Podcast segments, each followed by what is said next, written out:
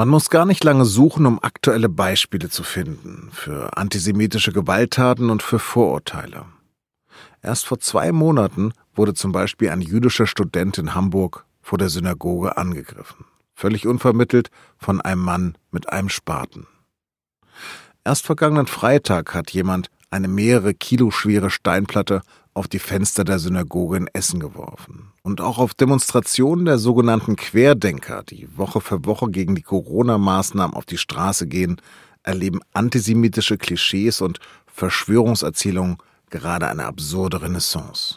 Was mich so ähm, beschäftigt, ist, dass Antisemitismus als Bindeglied fungiert, die, zwischen verschiedenen Gruppen, die normalerweise nie etwas miteinander zu tun hätten. Das ist Felix Klein, der Antisemitismusbeauftragte der Bundesregierung. Rechtsextreme, äh, linke Gruppen, Esoteriker, auch islamistische äh, Milieus. Und die äh, sagen, äh, weil diese antisemitischen Narrative so eingeübt sind in unserer Kulturgeschichte, äh, werden sie immer wieder äh, benutzt und das hat Klein am Dienstag, den 24. November, in einer Pressekonferenz gesagt, in der er den Antisemitismus so mancher Querdenker scharf kritisiert hat. Und erklärt hat, wieso jeder Einzelne dagegen eintreten soll. Worten werden schnell zu Taten. Das haben die Attentate in Halle, Hanau und Dresden und die jüngsten Ausschreitungen im Zuge der sogenannten Corona-Proteste deutlich gezeigt. Doch das ideologische Vorfeld des Rechtsextremismus beginnt vor der eigenen Haustür. Gerade im Land der Täter in Deutschland, das Land, das vor 75 Jahren sechs Millionen Juden ermordet hat. Auch hier ist der Antisemitismus also noch präsent. Aber nicht das Wegsehen, sondern das Hinsehen macht die Seele frei. So hat es einmal der Philosoph und Pädagoge Theodor Litt formuliert. Über die Aktualität des Antisemitismus in Deutschland spreche ich in dieser Folge deshalb mit meinem Kollegen Ron Steinke, der in der SZ über innere Sicherheit schreibt. Mein Name ist Lars Langenau und los geht es nach einer kurzen Werbung. Medien, die machen doch Fake News, sind politisch beeinflusst und berichten nur nach persönlichem Gusto, oder?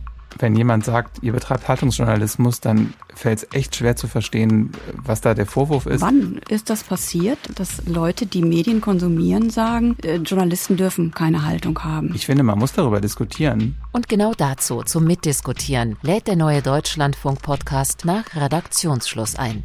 In jeder Folge kommt die Frage eines Hörers oder einer Hörerin auf den Tisch. Zum Beispiel, ob Medien in der Corona-Berichterstattung der Regierung folgen oder ob und wie gendergerechte Sprache im Radio oder in Podcasts funktionieren kann. Nach Redaktionsschluss gibt es jeden Freitag neu in der kostenlosen DLF Audiothek App, auf Spotify und überall da, wo es Podcasts gibt.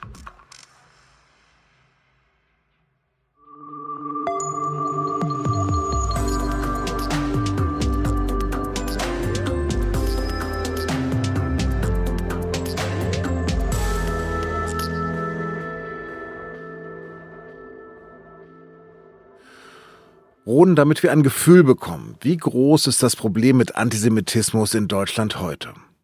Ja, also wenn man heute in eine Synagoge geht in Deutschland, dann geht man an einem Polizeiposten vorbei. Wenn man heute in eine jüdische Schule geht, irgendwo in Deutschland, dann steht da auch in aller Regel Polizei davor. Nicht deswegen, weil das die Schulen oder die Synagogen so wollen würden, sondern weil das den Gefährdungsanalysen der Landeskriminalämter entspricht. Das heißt, ähm, für Jüdinnen und Juden ist die Bedrohung durch Antisemitismus sehr präsent, sehr schwer, sie auch auszublenden und hinter sich zu lassen, so gerne man das auch mal ausblenden möchte. Und ähm, ja, so groß ist das Problem. Auch nach 70 Jahren Grundgesetz und Demokratie ist die Bedrohung so hoch. Nochmal zusammenfassen. 1945 sind dann also nicht die braunen Männchen weggeflogen auf einen anderen Planeten, sondern der Antisemitismus hat eine Konstante. Ja, der Antisemitismus ist auch viel älter natürlich als das 20. Jahrhundert. Es ist schon im Mittelalter Praxis geworden, dass man Dinge, die man sich nicht erklären konnte, Ernteausfälle oder rätselhafte Krankheiten einer Minderheit angelastet hat. Und die Minderheit, die es in Europa schon immer gab und die am leichtesten irgendwie erkennbar war, das waren die Juden. Und denen hat man dann die Schuld dafür gegeben. Das war ein Mechanismus, der gar nichts mit Judentum zu tun hatte oder mit jüdischer Identität, sondern der einfach damit zu tun hatte, eine Minderheit als Sündenbock hernehmen zu können. Und es hat so gut funktioniert, also gut in Anführungszeichen, jetzt zynisch gesprochen. Es hat die ähm, Reihen geschlossen gegen einen ähm, vermeintlichen Äußeren. Es hat auch als Herrschaftstechnik funktioniert. Ne? Der Fürst konnte damit von eigenem Versagen ablenken dass das mit den Jahrhunderten ähm, stärker geworden ist und dass die Juden, denen man dann immer die Verantwortung gegeben hat für diverse politische Missstände, auch Kapitalismus genauso wie Bolschewismus, also auch für Dinge, die sich widersprochen haben, dass man den Juden im Laufe der Zeit immer mehr Macht äh, nachgesagt hat, bis hin zur Weltherrschaft. Gut, wir haben aber gesehen, dass in Deutschland sechs Millionen Juden ermordet worden sind. Also ich glaube, dass es doch einen Bruch 1945 gegeben hat. Das hat dem Antisemitismus aber insofern keinen Abbruch getan, als nach 1945 wieder eine neue Erzählung äh, begonnen wurde, nämlich dass die Juden jetzt einen Profit schlagen würden aus ihrem eigenen Opfer sein. Also es hat den Antisemitismus leider noch nie ähm, gedämpft, wenn man mit Fakten gekommen ist, wenn man ähm, mit einem Appell an Empathie gekommen ist, sondern ähm, die antisemitische Erzählung hat sich einfach von Jahrhundert zu Jahrhundert gewandelt und das ist auch in der heutigen Bundesrepublik ähm, nicht vorbei. Welche antisemitischen Klischees sind denn heute noch in Gebrauch? Also, dass Juden mächtig sind, dass sie die Fäden der Politik oder der Medien oder der Wirtschaft heimlich in der Hand halten. Immer heimlich, das ist ein ganz wichtiger Teil dieser Verschwörungserzählung. Warum? Weil natürlich sonst auffliegen würde, dass es ja nicht so ist. Also die Tatsache, dass es also de facto ja ganz wenige Juden gibt und auch in allen Bereichen der Wirtschaft nur ganz wenige, ähm, über die kann man nur damit hinwegkommen, dass man sagt, ja, ja, aber die wahre Macht, die ist im Verborgenen. Es gibt das Klischee, das ja, boshafte Stereotyp, dass Juden gierig seien, dass es ihnen immer nur um einen Vorteil gehen würde. Und es gibt das Klischee, dass Juden ähm, nie eine Loyalität zu ihrem Umfeld haben, also zur nichtjüdischen Mehrheitsbevölkerung. Dass also alles, was sie tun in der Gesellschaft, ähm, nicht für die Zwecke der Allgemeinheit ist, nicht aus ähm, Gemeinsinn, sondern immer nur aus Eigensinn. Lass uns das mal quantifizieren. Wie viele Juden leben denn überhaupt noch in Deutschland? Juden machen in Deutschland eine sehr kleine Minderheit aus, etwa zwei Promille der Bevölkerung, also je nach Zählweise vielleicht 150.000 Menschen. Es ist ein bisschen schwer zu erfassen, weil nicht alle Jüdinnen und Juden in jüdischen Gemeinden organisiert sind. Ähm, das ist nicht Pflicht und man kann auch genauso jüdisch sein und sagen, ich habe aber kein Bedürfnis, regelmäßig in eine Synagoge zu gehen. Auch sind die Synagogen in unterschiedlichen Bundesländern unterschiedlich organisiert, mal als eingetragene Vereine oder mal in anderer Form. Insofern statistisch nicht ganz einfach, aber das ist etwa die Größenordnung. Und diese kleine Gruppe bekommt von verschiedensten Seiten Anfeindungen ab, von Rechtsextremen, von Islamisten zunehmend auch, auch manchmal von links. Gibt es eigentlich einen Unterschied zwischen Rassismus und Antisemitismus?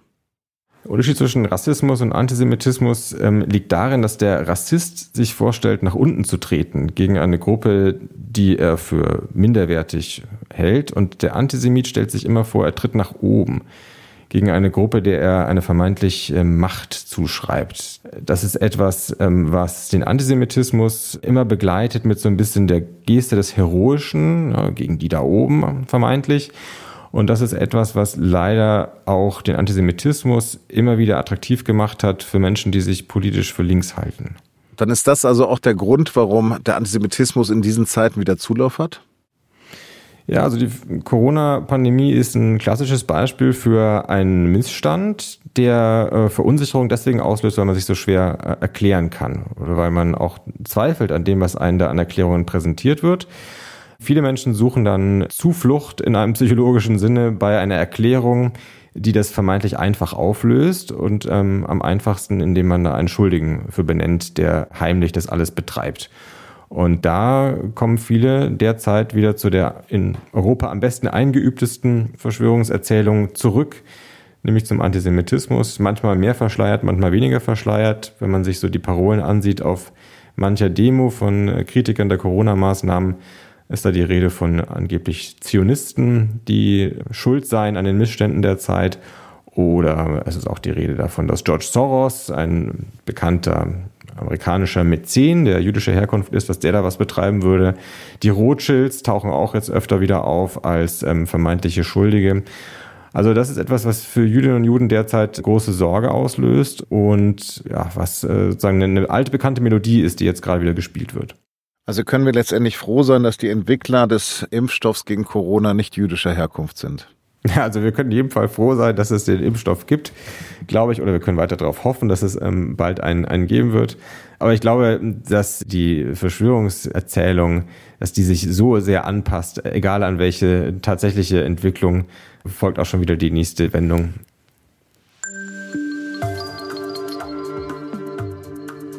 Ein weiteres Beispiel dafür ist übrigens auch auf vielen Querdenker-Demos präsent. Die Verschwörungserzählung QAnon. Der zufolge werden angeblich Kinder von Mitgliedern einer bestimmten Elite entführt und gequält. Auch das bedient uralte antisemitische Klischees. Das Problem dabei?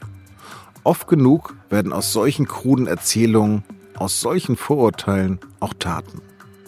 Jährlich zählt die Polizei in Deutschland etwa 2000 antisemitische Straftaten. Die Tendenz war zuletzt steigend. Und es gibt wohl eine gewaltige Dunkelziffer, weil viele Fälle erst gar nicht angezeigt werden. Die Bekannten reichen von Vandalismus wie Hakenkreuzschmierereien bis zu tätlicher Gewalt. Vor allem von rechts, aber auch von Muslimen und manchmal auch von links. Sie treffen Synagogen, Schulen, Restaurants und selbst Kindergärten. Eine der schlimmsten Gewalttaten war im vergangenen Jahr das Attentat auf die Synagoge in Halle mit zwei Toten. Lediglich die massive Tür der Synagoge hat den Attentäter daran gehindert, ein noch größeres Blutbad anzurichten. Für meinen Kollegen Ron Steinke war das der Beginn vieler Recherchereisen. Er hat seither sehr gezielt mit Betroffenen von antisemitischer Gewalt über ihr Vertrauen in Polizei und Justiz gesprochen.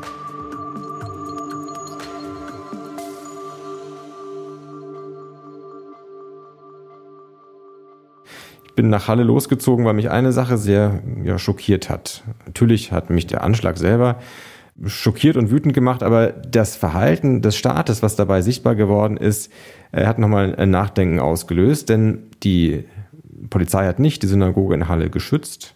Ausgerechnet an Yom Kippur, am höchsten jüdischen Feiertag, an dem die Synagoge voll ist, hat die Polizei es nicht für notwendig ähm, gehalten. Und die Holztür, die letztlich den Täter davon abgehalten hat, in die Synagoge einzudringen und Menschen dort drin zu töten, diese Holztür hatte die Synagoge selbst vor ein paar Jahren eingerichtet zu ihrer Selbstverteidigung, weil sie schon wusste, wie hoch die Gefährdung ist und hat sich an den Staat gewendet, ob man ihr denn wenigstens dabei helfen könnte und das finanzieren könnte und hat dabei vom Staat die Antwort bekommen, nein. Und das ist etwas, wo ich finde, wir uns sehr fragen müssen, ob der Staat seine Aufgabe, Gefahrenabwehr zu leisten und an der Seite von bedrohten Minderheiten zu stehen, gerecht geworden ist. Da musste die jüdische Gemeinde in Halle Spendenmittel zusammenkratzen im Ausland, um aus dieser Situation herauszukommen. Das ist etwas, mit dem kann man sich nicht abfinden und das ist etwas, was mich motiviert hat, loszuziehen und zu recherchieren, wie es in anderen Städten aussieht und ob Halle jetzt nur ein Einzelfall ist oder ob wir insgesamt beklagen müssen, dass der Staat die jüdischen Gemeinden mit ihrem Problem allein lässt. Und was kam dabei raus? Ja, es ist ziemlich einfach für jüdische Gemeinden in allen Bundesländern eine Diagnose zu bekommen, wie groß ihre Gefährdung ist. Also, dass ein Fachmann oder eine Fachfrau vom Landeskriminalamt vorbeikommt und ein Gutachten abgibt darüber, dass die Fenster vielleicht bessere Schutzgitter brauchen oder dass die Tür besonders gesichert werden sollte, dass man eine Alarmanlage braucht. Das äh, kostet nichts und geht schnell. Und der zweite Schritt, dass dann wirklich etwas passiert, das ist in allen Bundesländern schwierig. Also die jüdischen Gemeinden bekommen dann gesagt, hier ist euer Problem, jetzt wisst ihr, wie sehr ihr in Gefahr seid. Und jetzt könnt ihr zwar Anträge stellen, hier habt ihr diverse Formulare, könnt ihr auf den bürokratischen Weg gehen, das dauert dann alles seine Zeit. Und in jedem Fall solltet ihr schon mal Geld auf die Seite legen, weil ein Teil davon werdet ihr selber bezahlen müssen. Und ich glaube, das ist eine Situation, mit der man sich als Rechtsstaat nicht einrichten darf. Wenn Leute bedroht sind, wenn die Polizei feststellt, schwarz auf weiß, dass da äh, Gefahr für Leib und Leben besteht, dann muss die Polizei selber, dann muss der Staat selber, finde ich, auch dafür die Verantwortung übernehmen. Mhm. Mich schockiert ja am meisten, dass auch Polizei und Sicherheitsleute für Kindergärten und Schulen stehen müssen. Ja, man muss sich auch vorstellen, was das für ein Leben ist für die Jugendlichen, für die Kinder hinter diesen hohen Mauern, hinter diesen Videokameras. Das ist ja fast eine philosophische Frage, ob man diese hohen Zäune und die Polizei dafür hat, um die Außenwelt draußen zu halten, oder ob es nicht auch eine Art eingesperrt sein ist. Also ich glaube, es kann sich auch sehr schnell wie ein eingesperrt sein anfühlen. Sowas wie Schule schwänzen, wie irgendwie Raucherecke ist dann deutlich schwieriger. Und ja, die kleinen Kinder verstehen vielleicht noch nicht so sehr, ähm, was der Grund dafür ist, dass da Polizei stehen muss. Für die großen Kinder, Jugendlichen, ist natürlich eine stetige Bedrückung oder eine stetige Erinnerung daran, dass man in Gefahr ist. Und ich habe in Frankfurt mit einer jungen Mutter gesprochen, die ihren Sohn zur jüdischen Schule bringt und die erzählte mir da, wie ja, die Autos vor der Tür in zweiter Reihe parken ist so ein bisschen schwierig, da zu manövrieren. Die Polizei war schon ein bisschen genervt, weil man da nicht parken darf. Und irgendwann beugt sich der Polizist zu ihr runter und sagt zu ihr, nachdem sie ein bisschen mit ihm gestritten hat, also wissen Sie was, ich habe den Zirkus nicht bestellt. Also in schönstem Hessisch, ich habe den Zirkus nicht bestellt. Mit anderen Worten, den Jüdinnen und Juden wird vermittelt, letztlich, sie sind das Problem. Ja, sie sind hier die Ursache, warum der ganze Sicherheitszirkus gemacht werden muss.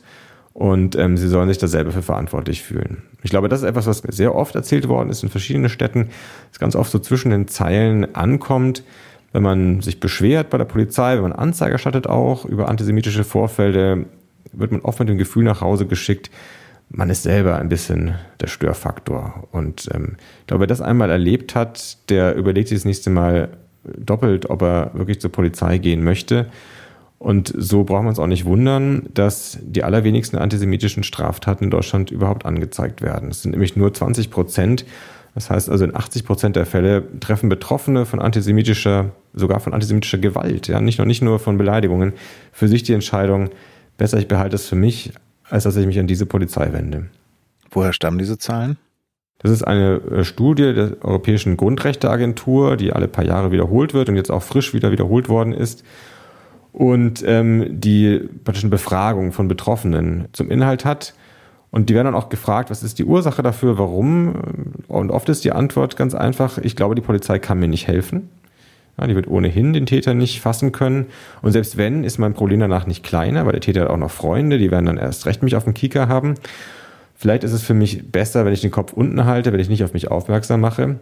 Und das sind Sachen, wo man sagen muss, das legt ein Versagen der Polizei offen. Denn es wäre die Aufgabe der Polizei, sich so zu verhalten, auch die Verfahren so einzurichten, dass man angstfrei Anzeige erstatten kann, dass man angstfrei sich wehren kann. Es gibt da Möglichkeiten heutzutage, dass man beispielsweise als Anzeigerstatter seine privaten Adressdaten nicht in die Akte äh, hineingibt, damit nicht also der äh, Täter über seinen Anwalt dann später in die Akte reingucken kann und weiß, wo man wohnt.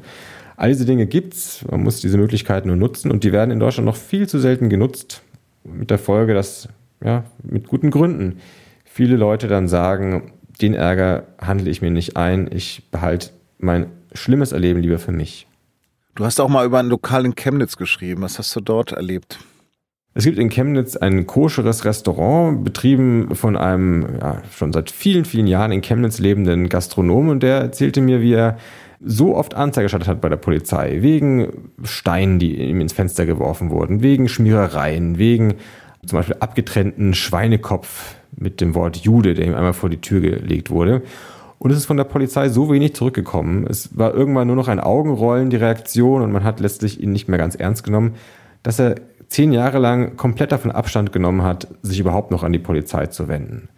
Und ich glaube, das ist eine Form von Resignation, die wahrscheinlich viele Menschen einfach mit sich herumtragen und gar nicht ähm, so offen erzählen. Er hat dann mir dann auch Berichte, wie zum Beispiel die Polizei ihm einmal offen gesagt hat, ja, Sie brauchen sich ja nicht wundern, wenn Sie hier über Ihrem Eingang vom Lokal einen sechszackigen Stern, also den Davidstern haben, dann kann man sich ja schon ausrechnen, was da die Reaktion des Umfelds sein wird. Sind Sie doch mal vorsichtig. Tja, das ist ein Satz, den man niemals von einem Polizisten sich anhören möchte, dass man mit seinem eigenen Verhalten eigentlich daran schuld ist, dass sich Rassisten, dass sich Antisemiten ja, einen ausgucken und einen attackieren. Natürlich können wir das nicht verallgemeinern mit der Polizei, aber wie sieht es denn aus mit dem Vertrauen gegenüber der Justiz?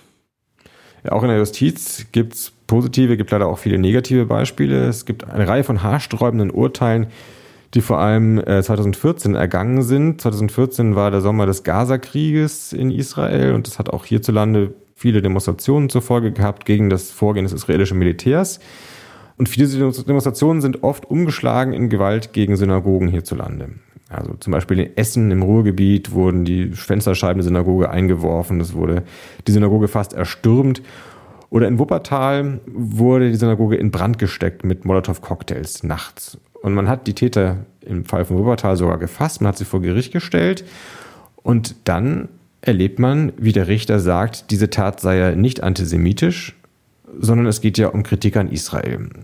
Nicht antisemitisch, das bedeutet, die Tat wird also nicht besonders scharf bestraft, wie man es eigentlich nach dem Gesetz tun sollte bei äh, Delikten, die aus Hass, aus gruppenbezogener Menschenfeindlichkeit ähm, begangen werden, sondern naja, das würde dann so runtergestuft äh, zu äh, letztlich Sachbeschädigung mit äh, der Folge, dass zwei der drei Täter nur eine Bewährungsstrafe bekommen haben und der dritte Täter hat gar keine Strafe bekommen, was nach Jugendstrafrecht eine Möglichkeit ist, wenn es die Richter unbedingt wollen.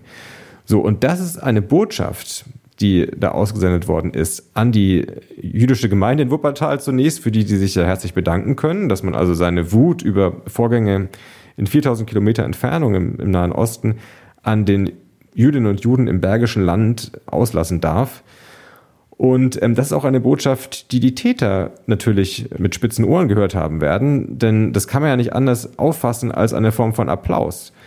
Ja, die können jetzt zu Hause erzählen, nicht nur haben sie es den Juden mal so richtig gezeigt, sondern selbst der Richter hat noch ein Verständnis dafür gehabt und hat eher noch anerkannt, dass sie sich äh, für Politik interessieren. Also das ist ein Urteil gewesen, das ist auch kein Einzelfall, sondern das ist ein Beispiel für eine ganze Linie der Rechtsprechung leider, die ähm, hochproblematisch ist. Und ich glaube, man muss da noch gar nicht mal darüber diskutieren, welche Form von Kritik an der israelischen Politik jetzt richtig und falsch ist. Ich glaube, darum muss es überhaupt nicht gehen. Man kann da auch durchaus getrennter Meinung sein, man kann da hundert verschiedene Meinungen haben zum Gaza-Krieg auch allemal. Also das war ein Krieg zwischen der israelischen Armee und der Hamas, äh, die im Gazastreifen regiert, mit vielen zivilen Opfern, mit viel Kritik. Nur ich finde, diese Kritik darf nie ein Argument dafür sein, eine Synagoge in Wuppertal anzugreifen oder in Lübeck oder in Worms. Und ich glaube, da darf es keine zwei Meinungen geben, auch nicht in der Justiz. In deinen Texten befasst du dich ja vor allem mit Rechtsextremismus. Wie sieht es aber mit linken Antisemitismus in Deutschland aus?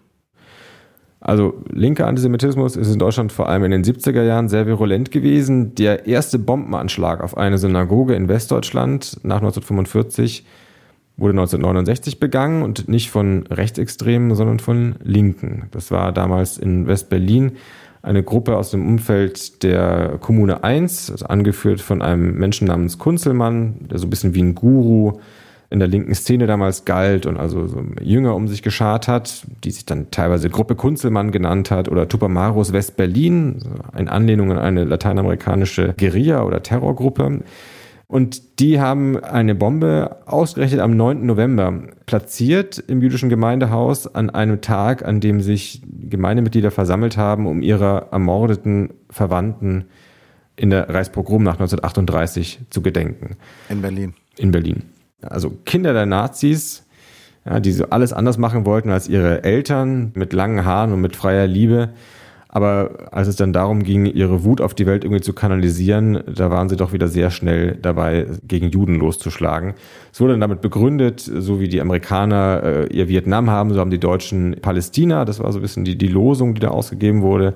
Also die Idee, dass Westdeutschland Waffen an Israel liefert und damit die Unterdrückung von Arabern ermöglicht. Das würde also deutsche Linke dazu verpflichten, dass man ähm, vor allem gegen israelische Ziele losschlägt und da hat man dann auch nicht unterschieden zwischen israelischen Zielen und deutschen Juden, die für sich ja entschieden haben, in Deutschland zu bleiben und gerade nicht nach Israel zu gehen. Das ist eine kleine Gruppe gewesen, zwar von Linken, die es damals begangen hat, also eine Handvoll Personen, die vorher eingeweiht war und denen man jetzt streng einen Vorwurf im strafrechtlichen Sinne machen kann für diesen Anschlag. Aber wie dann die linke Szene damit insgesamt umgegangen ist nachher, wie viele Menschen ja, Solidarität für die jüdische Gemeinde verweigert haben, wie viele Menschen auch es verweigert haben, bei der Aufklärung mitzumachen. Das ist etwas, was dann die Schuld eines größeren Teils der deutschen Linken begründet. Und vor allem, was, was äh, für mich sehr sprechend ist, noch in den 80er Jahren hat Dieter Kunzelmann, der Anführer dieser Truppe, die Möglichkeit bekommen, in Berlin, in Westberlin ins Abgeordnetenhaus einzuziehen auf dem Ticket der Grünen und da justizpolitischer Sprecher zu werden. Also so wenig hat man Distanz zu ihm gesucht, so wenig hat man ihn ausgestoßen. Um es nochmal festzuhalten, das größte Problem ist trotzdem der Rechtsextremismus. Also zahlenmäßig ähm, die meisten Straftaten, die die Polizei zählt, gehen auf das Konto von Rechtsextremisten. Aber da muss man auch wieder ein bisschen vorsichtig mit der Statistik sein, so wie überhaupt hier die Dunkelfelder ein großes Thema sind. Die meisten Hakenkreuzschmierereien, die meisten ähm, Beschädigungen von Synagogen werden gar nicht aufgeklärt. Man weiß nicht, wer sie wirklich begangen hat. Und im Zweifel, wenn die Polizei es nicht weiß, dann zählt sie rechtsextrem. Das heißt, wir wissen gar nicht, ob dahinter auch vielleicht Menschen mit eher einer arabisch-nationalistischen oder mit einer islamistischen Motivation mal stehen. Und es gibt immer wieder Kritik, dass doch die Wahrnehmung vieler Jüdinnen und Juden eher so ist, dass sie ähm, ja, viel mehr mit arabischen Angreifern konfrontiert sind, als es die Statistik widerspiegelt. Wie sieht das mit der neuen Rechten aus? Haben die Antisemitismus oder leben die Antisemitismus?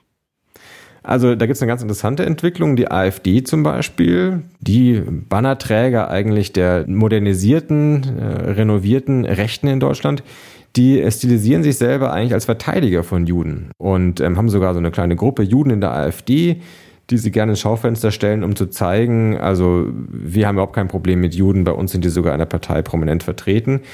Das ist aber ein ziemlich durchsichtiges Spiel, denn die, AfD äh, macht so etwas nicht, weil sie sich wirklich Hoffnung auf jüdische Wählerstimmen machen würde. Ja, die ähm, Juden machen in Deutschland so einen geringen Teil der Bevölkerung aus, dass sich dafür das Taktieren in dieser Partei gar nicht lohnen würde, sondern die Idee, die sie damit verfolgen, ist, eine Art Unbedenklichkeitsbescheinigung zu bekommen und für bürgerliche Wähler eher in Frage zu kommen. Für Menschen, die vielleicht sich überlegen könnten, AfD zu wählen, aber abgestoßen sind von den Tönen, die zum Beispiel Björn Höcke anschlägt. Also so Holocaust ähm, beschönigende, verharmlosende Töne.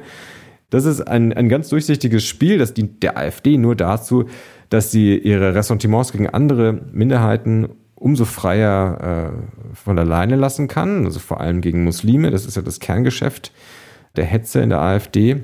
Und deswegen sind die, die wenigen Juden, sind ja wirklich nur eine Handvoll, die bei diesem äh, Spiel mitmachen, so nur die nützlichen Idioten der AfD.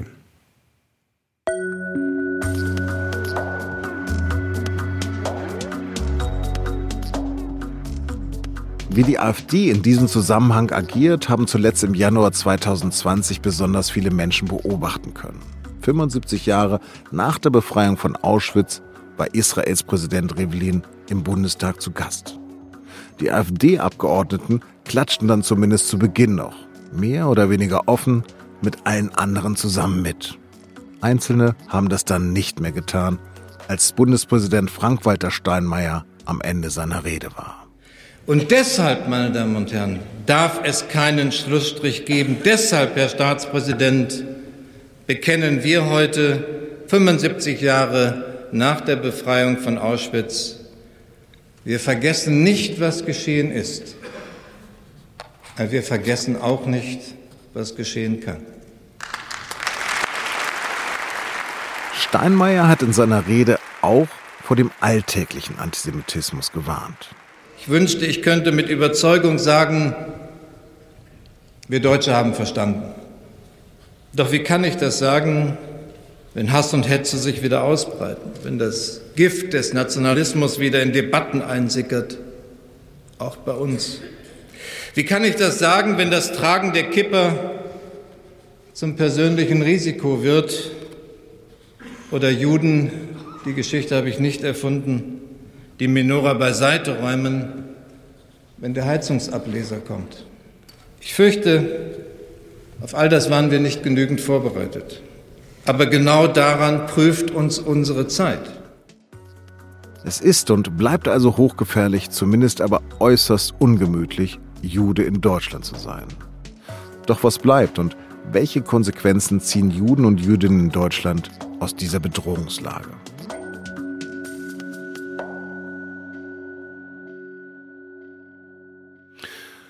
Ron, Deutschland hat ja nun eine besondere, eine besonders schreckliche Geschichte. Wir sind das Tätervolk, das dafür verantwortlich ist, dass sechs Millionen Menschen ermordet worden sind. Jüdischen Glaubens und jüdischer Herkunft. Ich finde es ebenso schrecklich wie unverständlich, dass es heute noch Antisemitismus bei uns gibt. Wie wird das denn in der jüdischen Gemeinde aufgenommen? Denken da auch viele ans Auswandern? Darüber denken schon manche nach, darüber sprechen schon auch manche, aber die Zahlen tatsächlich von Menschen, die Deutschland verlassen und zum Beispiel nach Israel auswandern oder in die USA, die sind doch gering. Also anders als zum Beispiel in Frankreich, wo Berichten zufolge die Zahlen ja recht hoch sind und auch recht stark gewachsen sind in den letzten fünf Jahren etwa, ist das in Deutschland ähm, kein größeres Phänomen bisher. Was es aber gibt und was ich glaube auch ähm, ja, uns nicht weniger beunruhigen muss, ähm, das ist eine Emigration in eine andere Richtung, nämlich in die Unsichtbarkeit. Also die Davidsterne an Halsketten sind in den letzten fünf Jahren spürbar öfter unter Pullovern verschwunden. Die Kipot, also die männliche religiöse Kopfbedeckung, die manche Männer nicht alle im Alltag tragen wollen, die ist viel häufiger heute unter einer Baseball-Cappy versteckt als noch vor fünf Jahren, würde ich sagen. Und ähm, die Synagoge in Halle, die hat nach dem Anschlag Besuch aus aller Welt bekommen. Der amerikanische Außenminister war da. Viele Worte der Solidarität. Aber was ist die wichtigste Entscheidung gewesen der jüdischen Gemeinde selbst in den Wochen nach dem Anschlag? Das war, dass man gesagt hat, die Gemeindezeitung, die an alle Mitglieder geht, die soll künftig nur noch im blickdichten neutralen Briefumschlag verschickt werden, damit die Nachbarn und die Postboten nicht mehr mitbekommen, wo jemand jüdisch ist. Also ich glaube, das ist die traurigerweise Richtung, in die sich jüdisches Leben gerade in Deutschland bewegt. Das ist in Richtung Rückzug, in Richtung äh, sich verstecken. Und ich glaube, das ist ein Alarmzeichen. Das ist auch nicht weniger dramatisch, als wenn Leute ins Ausland auswandern. Wie können denn nicht jüdische Deutsche sich solidarisch zeigen? Also mit zwei Dingen. Zum einen würde ich sagen, Gesten der Solidarität, ja. Sei es in sozialen Medien, sei es, indem man Blumen niederlegt oder sei es auch, indem man zu historischen Gedenktagen Solidarität für nicht nur die Anfeindungen heute, sondern auch die Verfolgung der Vergangenheit zeigt. Die sind nicht so hohl und nicht so irgendwie sinnentleert, wie es manchmal zynisch gesagt wird, sondern solche Gesten machen einen Unterschied. Die machen einen Unterschied für die Betroffenen von Anfeindungen, die manchmal sehr viel Mut sammeln müssen, um sich zu wehren, um zurückzuschlagen oder eine Strafanzeige zu erstatten. Und wenn man weiß, da sind Leute, die stehen hinter einem, die stärken einem den Rücken und sei es auch nur mit Worten oder mit Gesten, dann macht das schon einen Unterschied. Ähm, also das ist das eine, was, was ähm, nicht-jüdische Menschen immer tun können, was also man nur, wozu man nur raten kann. Und das andere ist, ja, ganz praktisch, wir sollten den Rechtsstaat nicht aus der Verantwortung lassen. Das tun wir, meine ich, äh, noch zu oft. Am Ende ist die Polizei, ist der Rechtsstaat dafür da, dass er gerade diejenigen in der Gesellschaft, die marginalisiert sind, die als Gruppen schwach sind, die sich weniger selbst verteidigen können als die starken Gruppen, dass der Rechtsstaat gerade ihnen zur Seite steht. Und ich glaube, es wäre wichtig, dass da auch die Gesellschaft darauf dringt, dass die Sicherheitsbehörden das als ihre vorrangige Aufgabe eigentlich sehen, gerade die Ausgegrenzten in der Gesellschaft äh, zu verteidigen, die das brauchen. Du hast es vorhin schon erwähnt, wir haben letztendlich einen Antisemitismus ohne Juden in Deutschland. Wäre mehr Begegnung auch eine Lösung?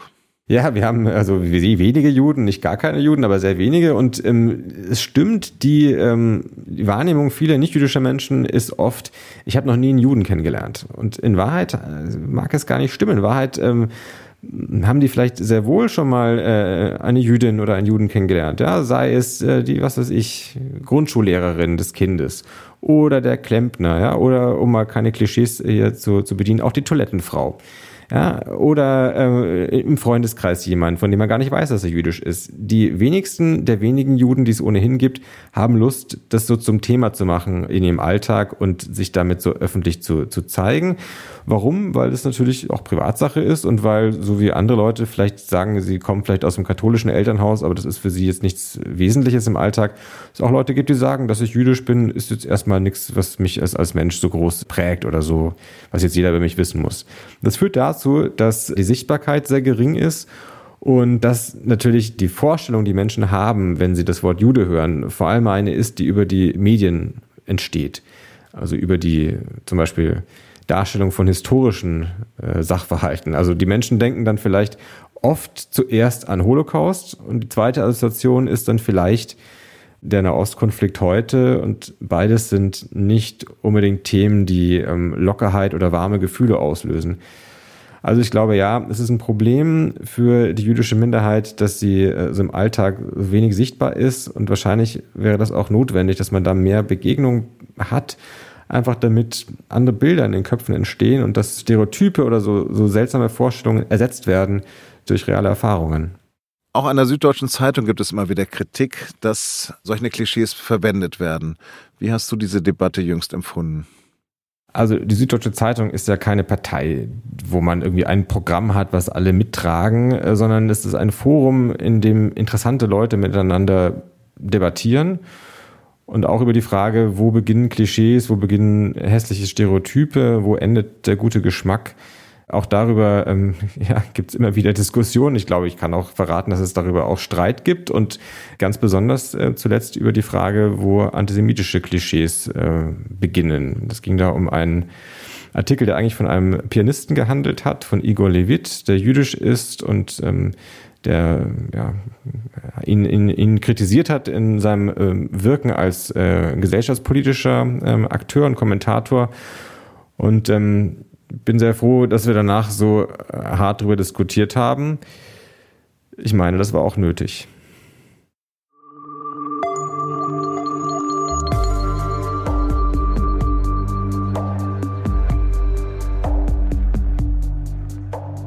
Das war das Thema.